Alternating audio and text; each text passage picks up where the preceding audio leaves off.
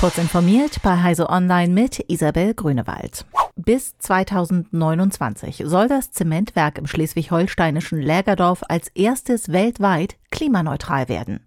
Die EU fördert dies mit 109 Millionen Euro und auch der Betreiber Holcim investiert einen dreistelligen Millionenbetrag. Das Unternehmen will mit einer neuen Ofentechnik künftig statt Umgebungsluft rein Sauerstoff nutzen. Dieser soll aus Elektrolysevorhaben anderer Unternehmen stammen, die Wasser mit Ökostrom zu Wasserstoff und Sauerstoff aufspalten wollen. Das wiederum bei der Zementproduktion entstehende reine CO2 will Holcim auffangen. Es soll anschließend zu Methanol verarbeitet oder als Grundstoff für die chemische Industrie aufbereitet werden, beispielsweise für die Produktion von Kunststoffen. Der am Mittwoch überraschend vorgestellte Apple HomePod der zweiten Generation bringt neben weiteren Verbesserungen auch erstmals einen integrierten Sensor für das Raumklima mit.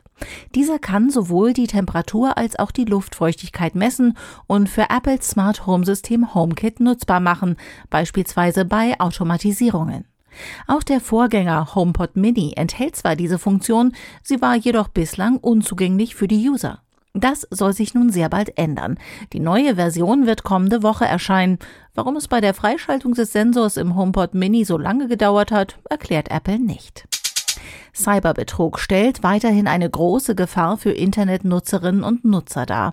Dies belegen aktuelle Zahlen der Kriminalitätsstatistik des vergangenen Jahres, die das LKA Niedersachsen auf Anfrage von Heise Online herausgegeben hat. Demzufolge konnten Cyberkriminelle mit den bekannten Betrugsmaschen allein in Niedersachsen einen Schaden von rund 11 Millionen Euro verursachen. Aufgrund der im Einzelfall oft hohen Schadenssummen sollten sich insbesondere Senioren informieren, wo Fallen lauern könnten, da sie den Betrügern statistisch gesehen häufiger zum Opfer fallen. Einfache und verständliche Hinweise liefert der Heise Online-Artikel dazu, wie man Telefonbetrug erkennen und Täuschung vermeiden kann. Amazon erhöht die Preise bei seinem Musikstreaming-Dienst Prime Music Unlimited. Über die bevorstehenden Preiserhöhungen werden Kundinnen und Kunden aktuell per Mail benachrichtigt. Grund für die höheren Abopreise seien gestiegene Kosten.